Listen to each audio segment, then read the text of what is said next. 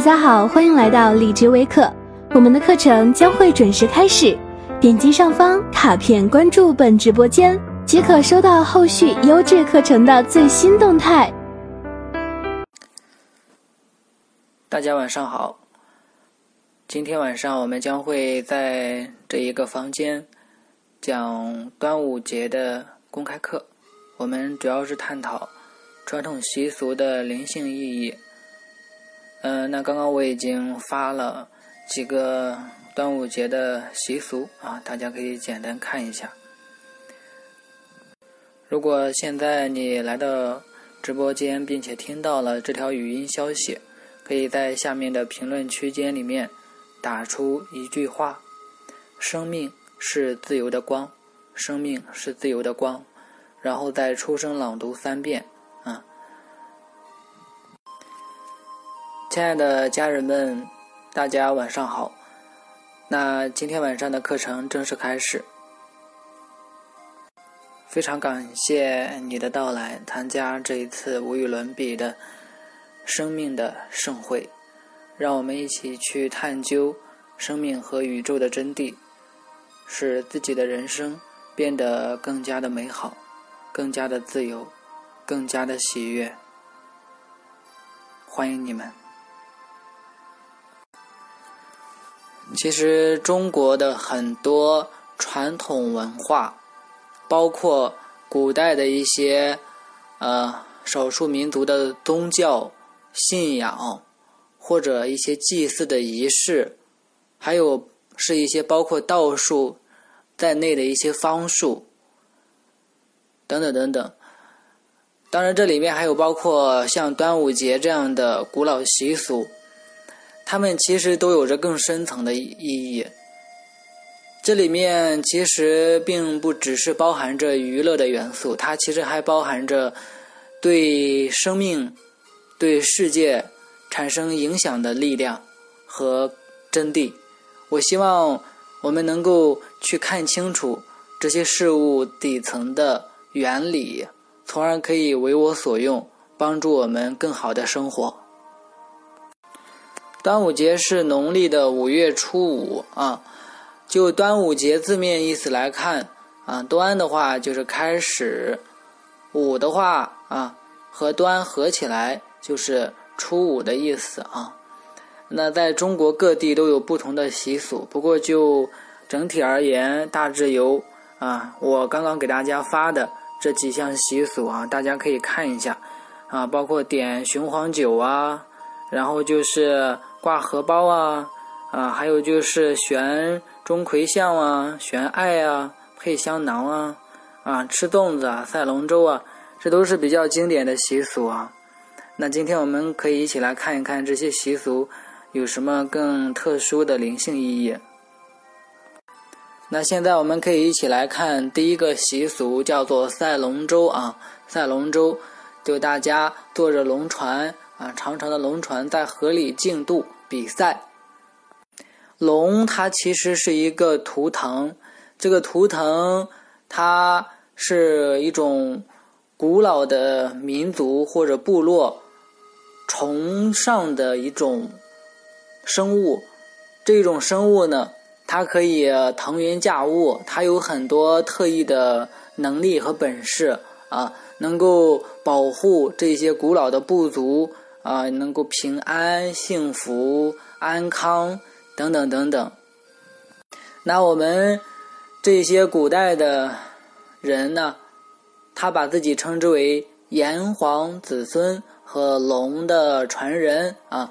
还有就是我们说，古代的那些帝王，他怎么说呢？就是说他穿衣服呢，会穿龙袍啊，然后他是天子啊。他是真龙天子，他自称是这样，对吧？然后坐的椅子呢也是龙椅啊，什么东西都有个龙的图腾，看上去非常的威严，非常的威武，并且充满阳刚之力。大家因为到现在，呃，不怎么接触我们那些古代的文化，文化有一个断层，呃，大家一出生就接受一些呃现代的思想。那可能很多时候就认为啊，这个呃龙的图腾，它其实就是一个哈绘画，是吧？就是一个图案，一个标志，没有什么嗯特殊的地方。可能一般人就这样看待，但其实这其实是一种比较浅层次的看法哈。你们可以这样想：如果一样东西它是没有用的，就是它是多余的，没有什么用处，那么为什么几千年来啊，可以说就是从中国的封建帝制开始以来，一直到呃一直到清朝，对吧？一直到清朝，那大家为什么一直都去崇尚这样的一个龙的图腾呢？为什么这些帝王的统治者，他不换一个标志作为自己的象征呢？对不对？为什么他们一直坚持使用龙椅啊，穿龙袍，然后咱们真龙天子为什么要这样呢？这就说明啊，在古人的那一套科学里面，认为这个龙的图腾对于天子、对于帝王来说啊有注意啊，有帮助。有促进的作用。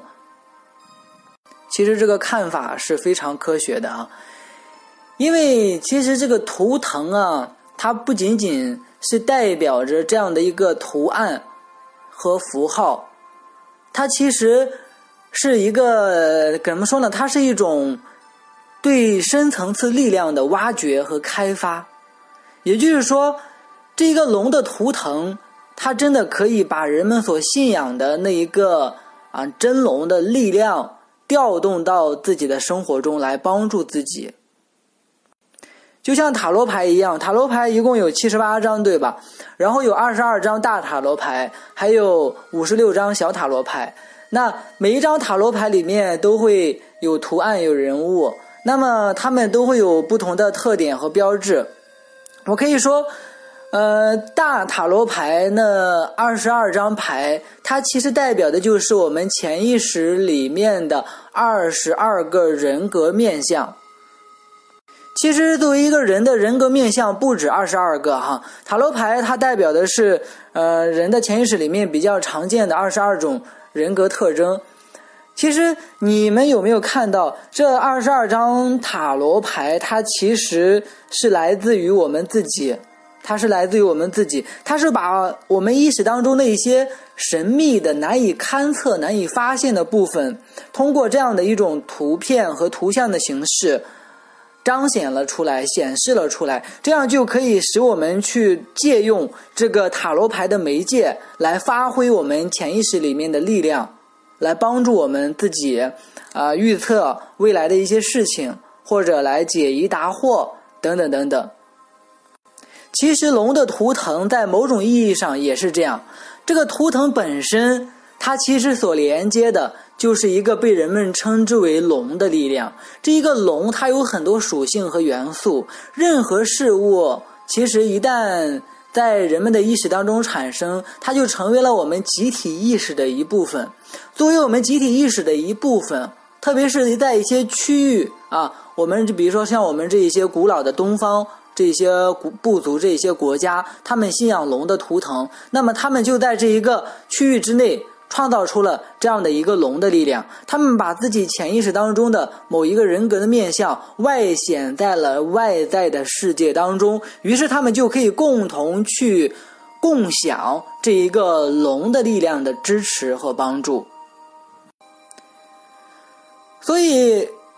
如果说你也愿意去试着联系这一个被人们称之为龙的力量，那么这一个龙的属性就会在你的生活当中展现出来。我们知道龙的话，它它是怎么样的？它的是变化不定的，变化不定的。在道经里面啊，我们知道有青龙、白虎、朱雀、玄武。青龙它其实代表的是什么？其实就是一种拱。汞的话，它既是水又是金属，你会发现它是变幻莫测。通过加热，通过一定的呃，通过一定的这一个呃炼制，它的形状、它的品质会来回变化。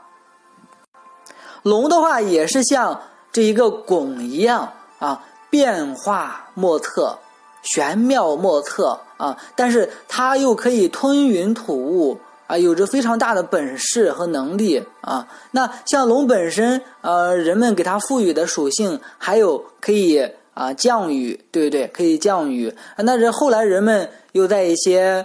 小说或者神话传说当中啊，又创造出了啊东海龙王、西海龙王啊四海龙王等等等等。那这一些就作为我们集体意识当中的一部分，去影响着我们社会中的这些事件。我们可以看到，龙本身所代表的是一个很强大的力量，它是一个很正面的力量。呃，它其实就相当于是一种权威性的正义啊，权威性的正义。那这样的话，它可以怎么样呢？去帮助人们，呃，驱散生命当中的阴霾啊，去保佑一个部族或者一个部落一年四季都能够平安啊，都能够健康，都能够快乐的成长，有很好的收获啊，等等等等。那这就是对龙本身的一个介绍。那刚刚我们其实谈到赛龙舟哈，就衍生出了对龙的介绍。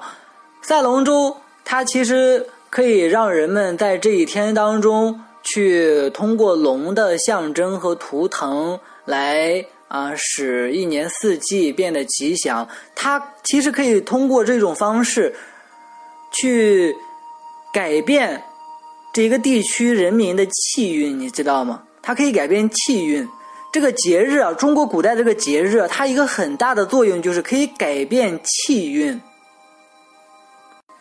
因此，人们在划龙舟的时候，其实不仅仅是在纪念屈原或者某一个人，他们其实通过这种节日，就使得一个力量和能量变得更加的正面，那就可以去让这个节日变得更加的欢庆和喜庆。于是你会发现，这就自然而然的去通过这么多人的思想的力量，去创造出了这样的一个正面的动力，可以使人们的生活变得更加的吉祥啊，更加的如意，更加的美好。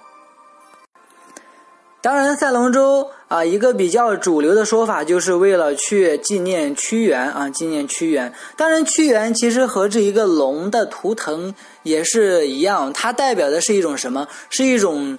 爱国主义的情怀啊，是一种高尚的节操，对不对？那当人们想到屈原的时候，一下子就对屈原有一个特殊的感觉。如果人们以屈原来呃自称，或者说去感受屈原的这一个魅力，他自己也会自然而然的去受到他的影响啊。你会发现，当一个人不断的去想着啊屈原的一些品格和特征的时候，他就会在自己的生活当中发现与此更多的一些东西。于是就可以帮助自己获得相应的体验。那这一个习俗我们就说到这里哈。那其实，在下面我们看到，大家还会吃什么呢？还会吃粽子，对吧？啊，吃粽子。吃粽子本身，你看，它下面就说这个粽子啊，它又是一个象征性的意义哈。吃粽吃粽吃就是怎样呢？啊，就是中举啊，中状元。那粽子里面包上枣是什么呢？就是早中。早中啊，就是早日中状元，早日中榜啊，这就是一个很好的理想性的寄托。你会发现这些东西啊，看上去就好像是小孩子玩游戏似的，但是如果通过正式的仪式啊，通过正当的方法去做，它真的会在你的生活当中产生力量、产生影响、产生改变。这就是古人的智慧。我们都知道，一切皆由心生，都是由我们的心、由我们的思想去创造出来的。我们经常会说啊，是这样，是这样。但是你反思一下，你在自己的生活当中有没有去发挥自己的天赋呢？你并没有。更多的时候，你其实只是在浑浑噩噩的生活。你没有通过一些方法，通过一些技巧。去更大的发挥自己本质里面的创造力。然而，你看古人他就有先见之明，大家都在一起去过春节、过端午节啊、过元宵节、过什么节的时候，那这个时候就会在我们这一个场域里面形成一个相应的能量啊，相应的力量啊，它就可以改变我们当地的一些事情。简单来说，就是改变气运。嗯，那粽子的话，我们就简单说一下吧，因为这个大家非常的了解哈，我就不必花太多的时间来讲了。那下面我们再来看这一个配香囊。那配香囊是给小孩配香囊，传说中有辟邪驱瘟之意啊，保平安。那就是通过一些朱砂、雄黄、香药等等啊，通过一些方式把它们缝起来、缝制起来，这样就会形成一个比较漂亮的香囊。我想告诉你们，这个香囊本身它是真的具有力量的，它是真的具有力量的。通过特定的仪式制作出来的香囊，然后再通过特定的仪式佩戴在小孩的身上，这真的就会给你的孩子带来一些正面的影响，比如说对他保护啊，去护佑他，等等等等。然而一般人可能觉得这些只是无稽之谈，我不必向你们说太多更深层次的原理，我只是说从思想层面上来讲。你会发现，朱砂、雄黄还有其他的这些原料，它每一种原料都会有一种象征性的意义，把它们包在一起，它们就会形成一个力量。这个力量，它其实就是一种固定的思想，一个固定的思想。于是，这个固定的思想就可以作用在外在的事物上。为什么要给小孩佩戴呢？中国古人觉得。小孩呢，因为他的这一个啊力量暂时还比较微弱啊，不容易养活，容易受外在的这些事物影响啊，所以说他们就通过哎这种形式来使孩子更能够健康成长。除此之外呢，这一个香囊里面所佩戴的这些原料，比如说雄黄啊、朱砂呀，它们在能量层面上其实都是一些。能量较高的一些东西哈，比如说雄黄酒，雄黄酒它其实可以驱蛇虫，它可以驱蛇虫。那蛇虫碰到雄黄之后呢，它就会受不了。我们可以看到这个雄黄，它可以去真的可以驱散那一些比较低级的能量，或者说我们现在啊称之为那种负能量啊，也就是阴性能量。循环本身有这样的一个作用，那。从能量层次上，我们可以看到这些物质本身，它都代表的是一种比较和谐的正面的能量，或者称之为阳性能量。那把它们放在身上，自然就可以哎来调整人体的能量场，调整人体能量场，就自然可以来使人的身体有一个正向的转变。那现在有很多人都知道啊，要给自己带水晶。我们知道水晶的结构啊，非常的稳定。非常的稳定，因此它会持续的发出一种非常固定的振动波啊，并且水晶本身它还具有记忆功能，就是你的所有的想法，所有的也是所有的带特定频率的能量，它都会在你接触它的时候被记录在它里面，然后它会在你需要的时候反过来去影响你。因此，如果说我们能够经常佩戴水晶的话，如果我们能够选择去接纳它，它就会把它那一种稳定的结构所释放出来的稳定的振动、高频振动释放出来，从而可以调节我们的能量场，帮助我们调和自己的情绪啊，或者说能量场里的其他的部分。那这个可能和我们刚刚所说的这个配香囊，它也有一些异曲同工之处哈。其实很多东西我们不必去排斥它，我们先试着去了解一下它，看一看它里面是不是有真的值得我们去学习和借鉴的东西，我们就会让自己能够一直走在前进的道路上。不然的话，我们老是觉得自己知道的那一套观点就是正确的。而不去感接受更多的领悟，不去从更多的事物里面获得启发，那么这样固步自固步自封，我们就会让自己一直停留在那里。其实我并没有试图通过这节课来教给你什么，我其实给你们一些启发。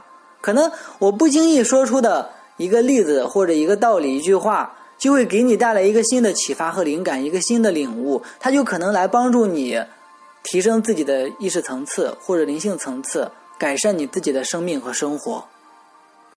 不要小看了这一句话，因为任何巨大的、伟大的事物都是起于微末。你记住我今天所说的这句话：所有伟大的事物都是起于微末。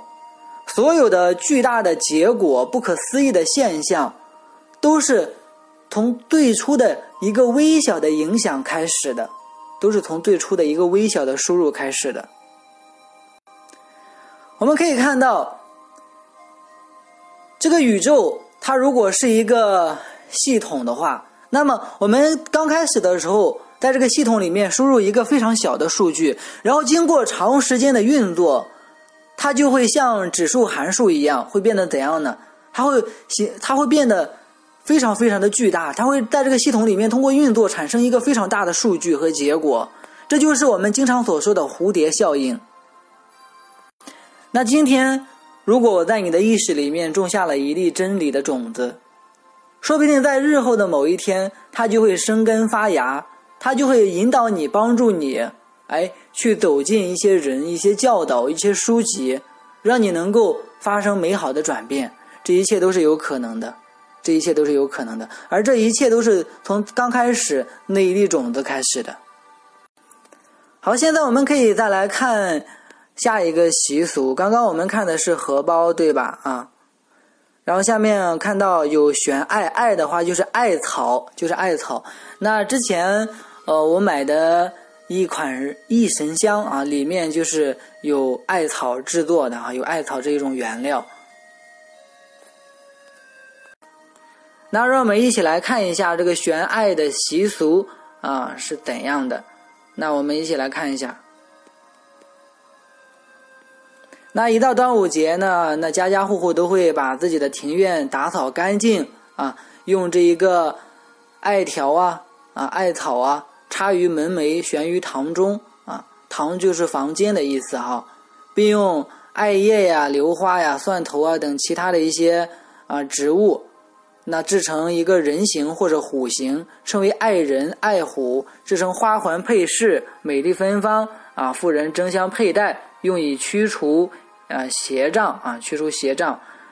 然后端午节也是自古相传的卫生节，人们在这一天会打扫庭院啊，怎样怎样怎样怎样怎样。那我们看到这里面有一个重点，就是他们会把这一个艾草啊，把这个艾草啊编制成虎形或者人形。那这一点我们先暂且不说，我来给你们介绍一下艾草在能量上的作用。之前呢。我买过一款美国的，啊白鼠尾草。这个白鼠尾草它一个特点就是可以净化能量，它净化能量主要是靠它那个气味，靠它那个气味，啊当然呢，一般就是把它烧啊，用火点着然后烧，它那个烟呢就会弥漫在空气中。这个烟本身我们知道，所有的事物它都是。具有一定振动频率的能量，那么这个烟本身它也是具有一定振动频率的能量，它的那个能量的特性就可以去帮助你净化空间里的那些不和谐的能量，可以使你的能量场变得更加的纯净。我闻过它的味道，其实和中国的这个艾草的味道，呃，有一点相似之处哈，有一点相似之处啊。那么艾草本身其实应该也是这样的一个原理，它本身是有一定的气味。啊，也有一定的，呃，特定频率的能量，这样的话，自然而然它可以去影响在这个房间里的能量场，可以对这个能量产生一定的净化作用。因此，人们会觉得它有一种驱邪的作用。其实，驱邪本身它并没有什么神秘的，邪就是指的一些能量并不是很纯正或并不是很和谐的存在体，或者。呃，无没有自我意识的存在体，比如说普通的能量等等等等，对吧？啊，所以说这个没什么神秘的。然而，我们可以通过去，呃，更多的接受啊，更正面的、更和谐的能量，哎，来让自己内在的或者外在的这个空间变得更加的美好、更加的纯净一点。那这就是对艾草本身的一个介绍哈。那下一步我们再来看，人们为什么要把它编成虎形或者人形呢？对不对？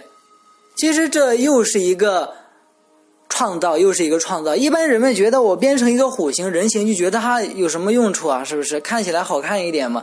其实并不是这样，因为一旦你给这个艾草赋予一个人格，那么它本身就具备了这样的一个人格特征啊。因为你是把你的无限广大的心智中的一些人格的面相外显在了事物当中，而这一个艾草就是你这个人格彰显他自己的一个形式、一个形式和载体。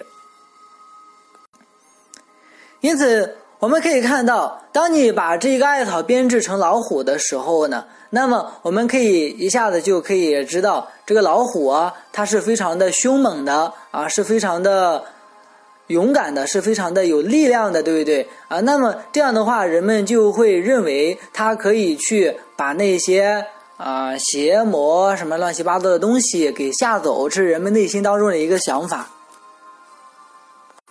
你有没有看到？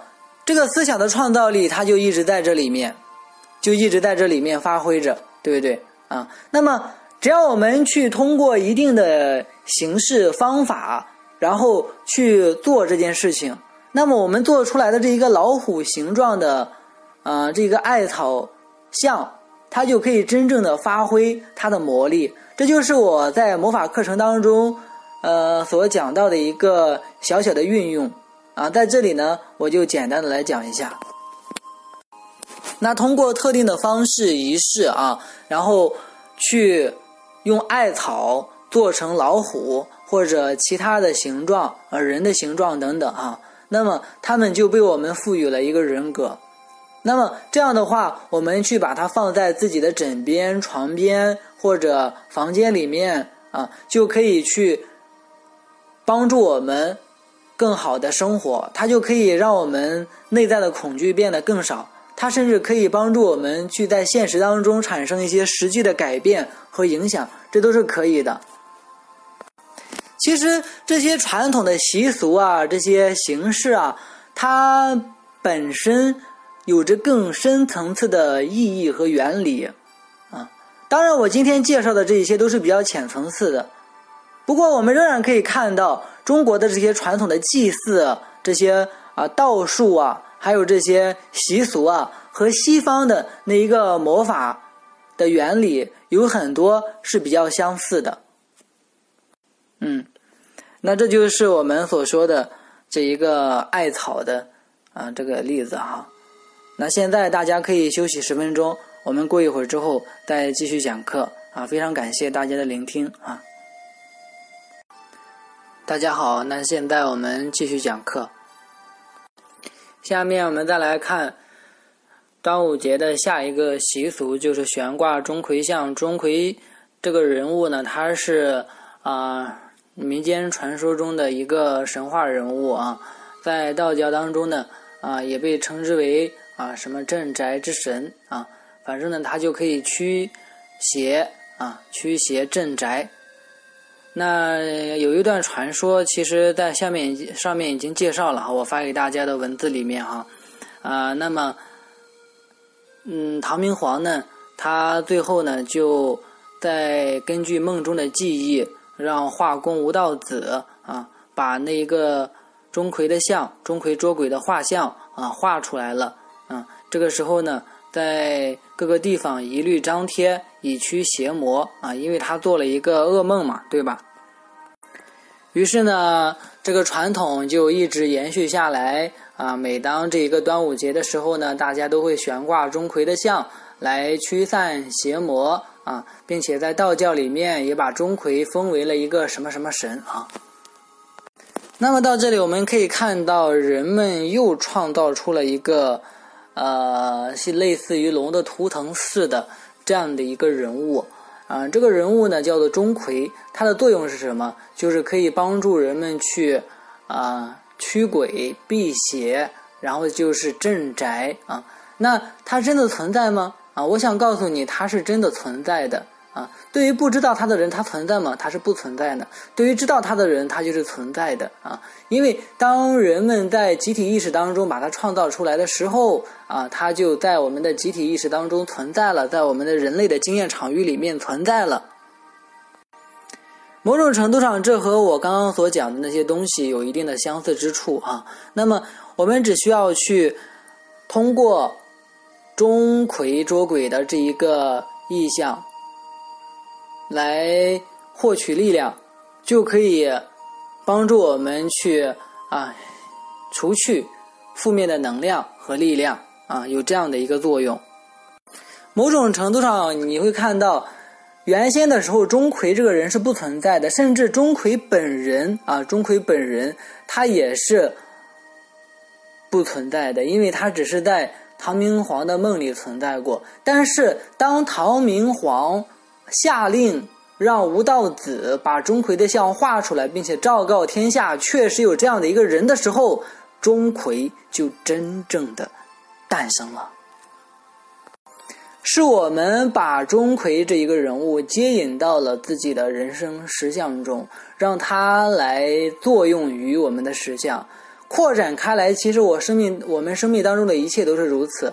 我们选择把自己的力量给了出去，赋予了某些。人事物，以使他们来利于无利于我们，服务于我们。但大多数时候呢，我想强调的一点就是，我们慢慢忘记了自己是力量的源头。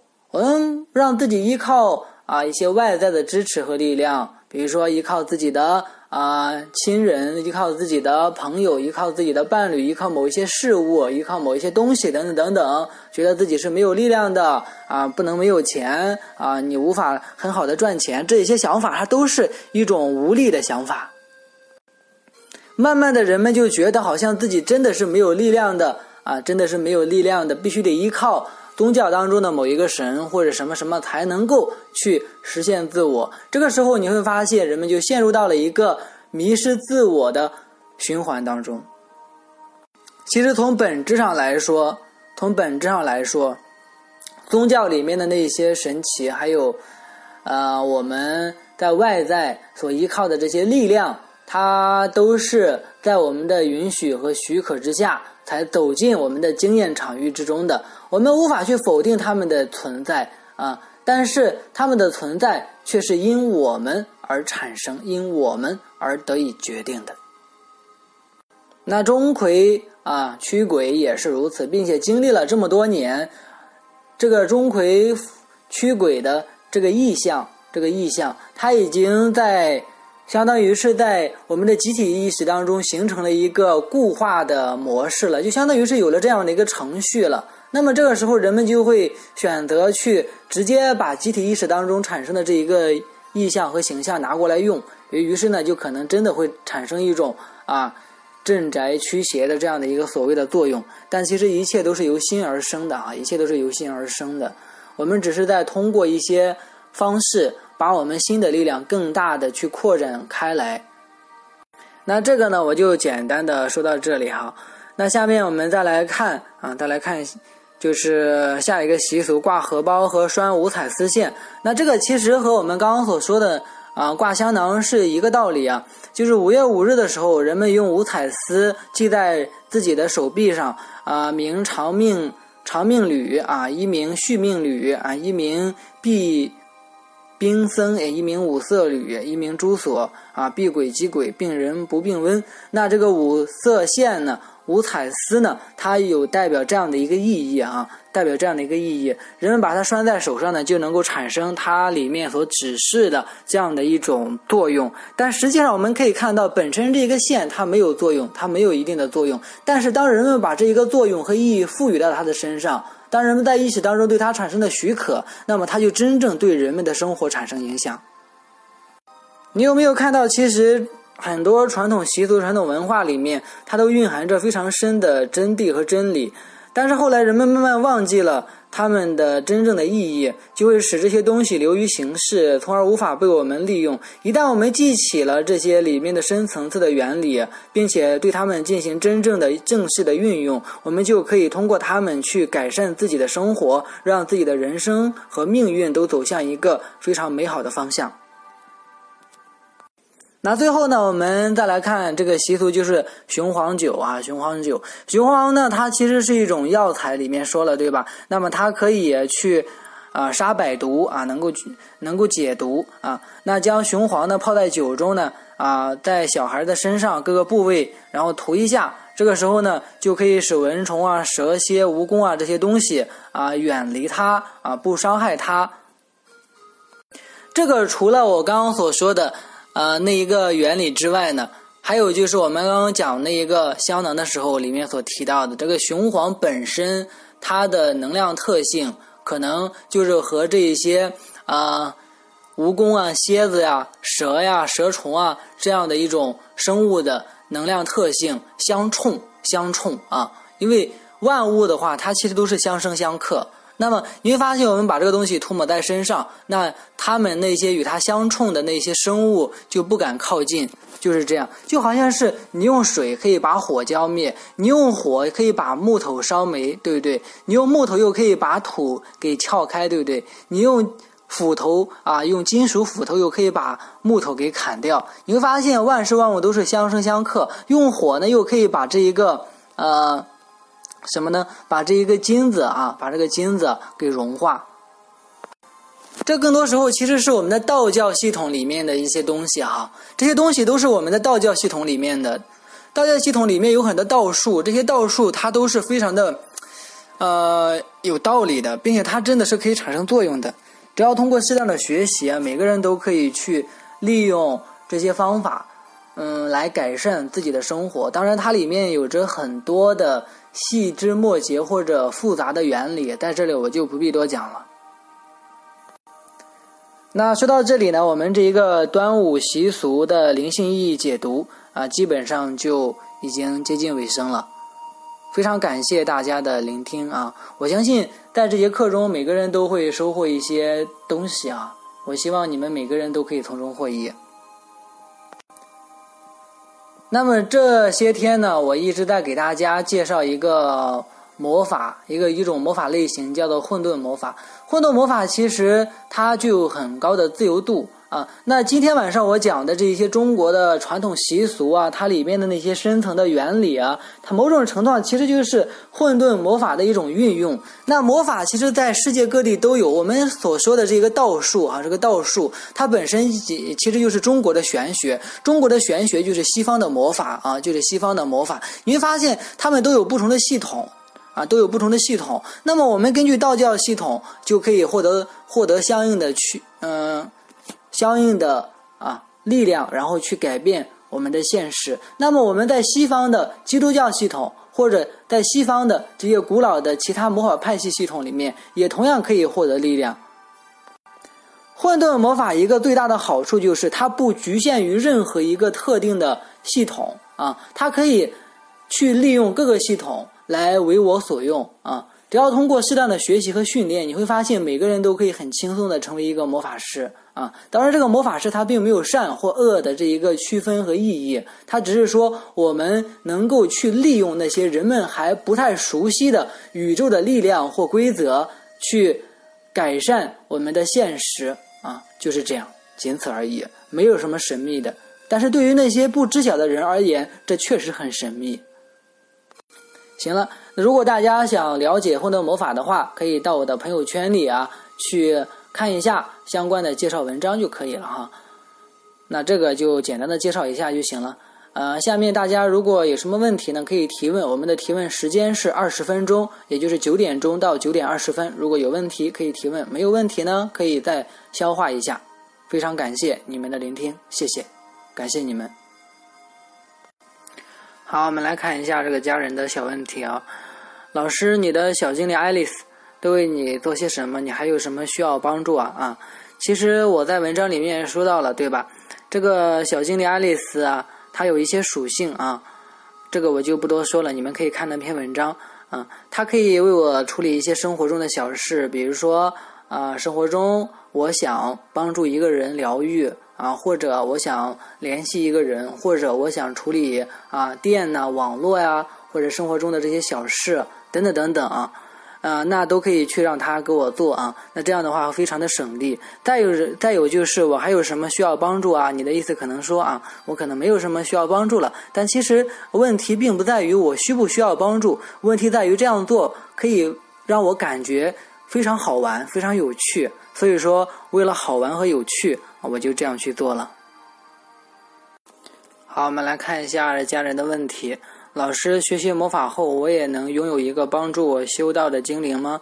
啊，其实也就是拥有一个精灵啊，它其实只是一个混沌魔法运用的小方面啊，是一个拓展运用的小方面。因此呢，这个不是很难啊。根据课程中的一些指导，每个人都可以拥有这样的一个精灵啊，这个并不是很难。可以的。刚刚这个家人说。啊，他的小精灵能否帮助他的家人？比如说帮助他叫醒孩子起床啊？其实这是完全没有问题的，这是可以的啊。但是你得通过一段时间的，就是训练啊，才能够创造出一个比较好的啊、比较好玩的精灵来。当然，这个通过学习，每个人都可以做到。啊。刚刚这个家人说，那在某些方面能控制他人的一些行为习惯了。其实“控制”这个词语呢不是很好，因为控制的话往往不会如愿以偿，但有时候也会如愿以偿。但是我不建议你们这样去做，因为你控制别人容易引起反噬，反噬就是去反作用在你自己身上。所以说，我不建议你们去控制别人，而是去尊重别人的选择。并且不要觉得学习魔法就可以去啊控制别人啊，或者说去做一些嗯，就是说只对自己有利的事情。当然，你可以通过魔法在一时之间做成这样的事情，不过可能带来的结果啊并不是很完美，因为这会引起一种反噬啊。嗯啊，当然影响的话是可以的。影响倒是可以的。一般来说，人们的这一个自主意识都不是很强，很容易去被一些力量所左右。因此，你可以通过这种方式去影响他，慢慢的他就会改变。好，我们再来看这个伙伴的问题：老师，这里的魔法和《太傻天书》里面的第二部大师的神通有什么相似吗？其实，呃，两者之间几乎是没有什么区别的，因为它们的作用原理。嗯，是一致的啊，对，就是这样。通过长时间的坚持的训练，我们可以让自己获得。呃，某些神通，神通其实是一种能力，而这种能力是在人们的想象范围之外的。也就是说，人们觉得我们好像是受制于这个规则，比如说是重力定律，但实际上我们可以用另一个规则来超越这个重力定律。那这个时候，我们就容易把它称之为魔法和魔力，但是它本身没有什么神秘的。啊。听上去好神奇，可是走到太傻第二部挺难吧，老师啊？其实啊，在我的概念中，《太傻天书》这本书我看过。在我的概念中，没有第一部，也没有第二部，更没有第三部。第一部、第二部、第三部，某种程度上，它是太傻天书系统里面的。而混沌魔法，包括一些真正的修行者，从来不会局限于任何一种系统啊。所以说，你们可以认为，走上第一步、第二步、第三步，这本身都是道路。这条道路没有顺序，也没有难易，难易是取决于你是否找到了途径。当你找到了真正的方法。你会发现做这件事情很简单，当你没有找到方法，你会觉得做这件事情很难，这就是难和易的区别。每个人都在用自己的力量来推动自己，每个人也都在用自己的力量来束缚自己，这一切都取决于你自己。你所能够拥有的力量，你所真正拥有的潜力，比你想象的。程度乘以无数倍还要多。